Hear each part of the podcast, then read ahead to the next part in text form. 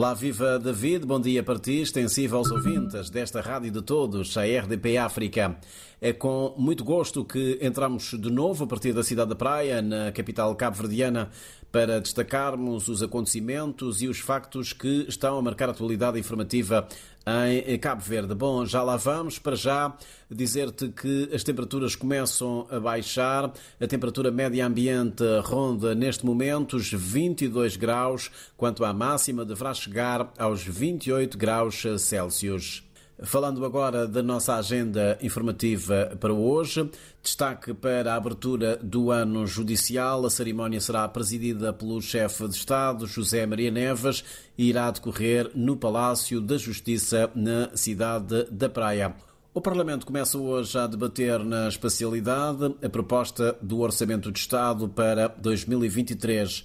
O documento foi aprovado no dia 11 de novembro, na Generalidade, com 38 votos a favor da bancada do MPD, 28 contra do PAICV, enquanto os quatro deputados da UCID se abstiveram. Em princípio, não deverá haver assim grandes alterações ao sentido de voto dos partidos, embora os democratas cristãos tenham aventado já a possibilidade de votar favoravelmente o orçamento, caso o governo absorva em sede da especialidade algumas das propostas formuladas pelo partido. Vamos estar seguramente a acompanhar o debate no Parlamento. Numa outra frente informativa, dizer que o Ministro dos Negócios Estrangeiros, Cooperação e Integração Regional dá hoje uma conferência de imprensa para falar da missão que o levou à Tunísia e Marrocos entre os dias 18 e 23 deste mês. Segundo uma nota de imprensa do governo, na Tunísia, Rui Figueiredo Soares participou em Djerba, na 43ª sessão da Conferência Ministerial da Francofonia, sob o lema Vetor Digital de Desenvolvimento e Solidariedade no Espaço Francófono. Já em Marrocos, o ministro participou no nono Fórum Global da UNAWOC, que teve lugar na cidade de de Fez. Hoje, o ministro Rui Figueiredo Soares apresentará à imprensa os resultados dessa missão ao continente africano. Continua hoje a visita do chefe do Estado-Maior das Forças Armadas às unidades e estruturas militares um pouco por todo o país. Trata-se da primeira visita oficial de António Monteiro desde que assumiu as funções de chefe de Estado-Maior em julho deste ano.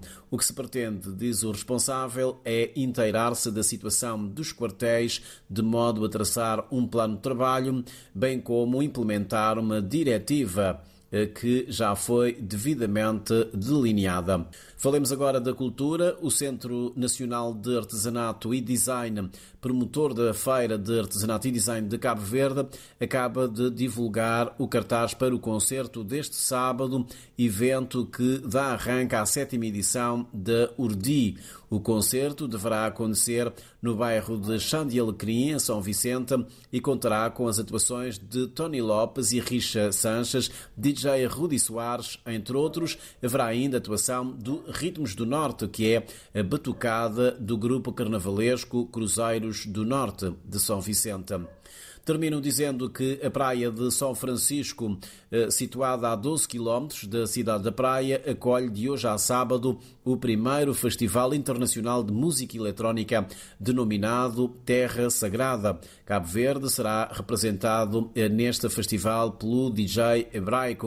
Organizado pela 1456 Produções, o evento contará com a participação de artistas de vários países, nomeadamente Cabo Verde, Marrocos, Quênia, África do Sul, França, Luxemburgo e Estados Unidos da América.